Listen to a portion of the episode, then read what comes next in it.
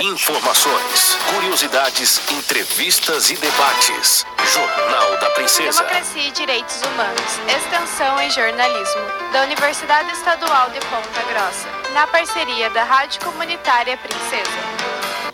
Olá, sou Pamela Tischer a comunidade Emiliano Zapata do MST, o Movimento dos Trabalhadores Rurais Sem Terra, em Ponta Grossa, doou cerca de 800 quilos de alimentos para centenas de famílias em situação de vulnerabilidade e vítimas das fortes chuvas na região na semana passada. As doações ocorreram no dia 1 de novembro para as famílias da ocupação Erickson Duarte e para o Banco de Alimentos da Prefeitura Municipal de Ponta Grossa. Adriana Prestes, da comunidade Emiliano Zapata, conversou com a gente sobre as doações do MST para as famílias na cidade.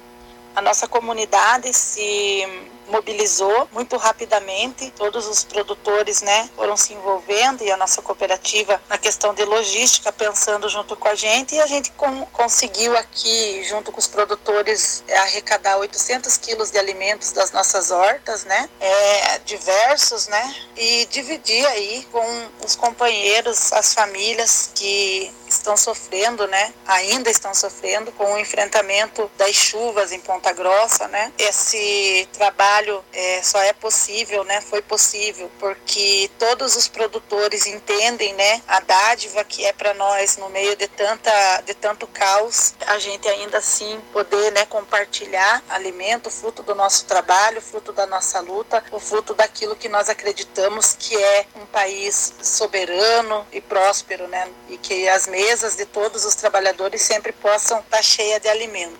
Adriana Prestes falou sobre a entrega dos alimentos. Com esses alimentos, a, a gente cedeu 500 quilos para o banco de alimento. Nesses 500 quilos, a gente não sabe precisamente a quantas famílias o banco de alimento pode atender, né, com esse material, mas e também 350 quilos para a comunidade Erickson John Duarte, que fica ali em Andorinhas. Esses 350 quilos atenderam a 450 famílias que hoje moram na comunidade, também, né, se encontram com bastante dificuldade devido das tempestades fortes da, do período chuvoso.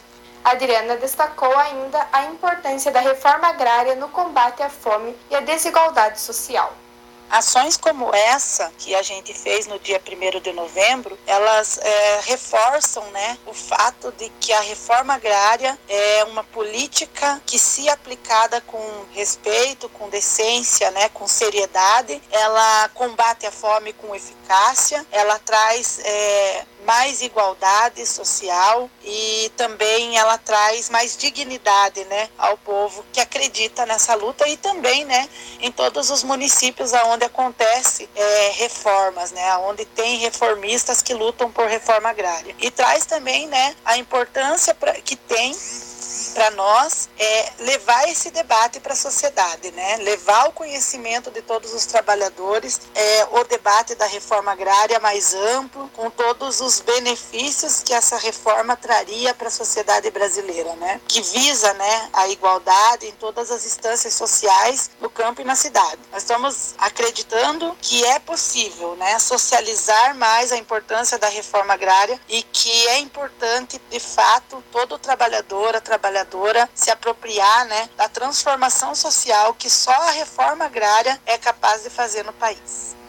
Adriana Prestes lembrou que as ações de solidariedade pelo MST no combate à fome têm sido feitas desde a pandemia da Covid-19, quando o MST doou toneladas de alimentos em todo o Paraná. Somente na região de Ponta Grossa foram doadas 24 toneladas de alimentos para o combate à fome durante a pandemia. Agradecemos a participação de Adriana Prestes, da comunidade Emiliano Zapata, do MST em Ponta Grossa, que falou conosco sobre a doação de alimentos para as famílias vítimas das chuvas em Ponta Grossa na semana passada. Democracia e Direitos Humanos é um projeto de extensão do curso de jornalismo da Universidade Estadual de Ponta Grossa, na parceria da Rádio Comunitária Princesa. Locução e edição, Pamela Tischer, professora responsável, Ed Gonçalves. Informações, curiosidades, entrevistas e debates. Jornal da Princesa. Jornal da Princesa. De segunda a sexta às oito da manhã.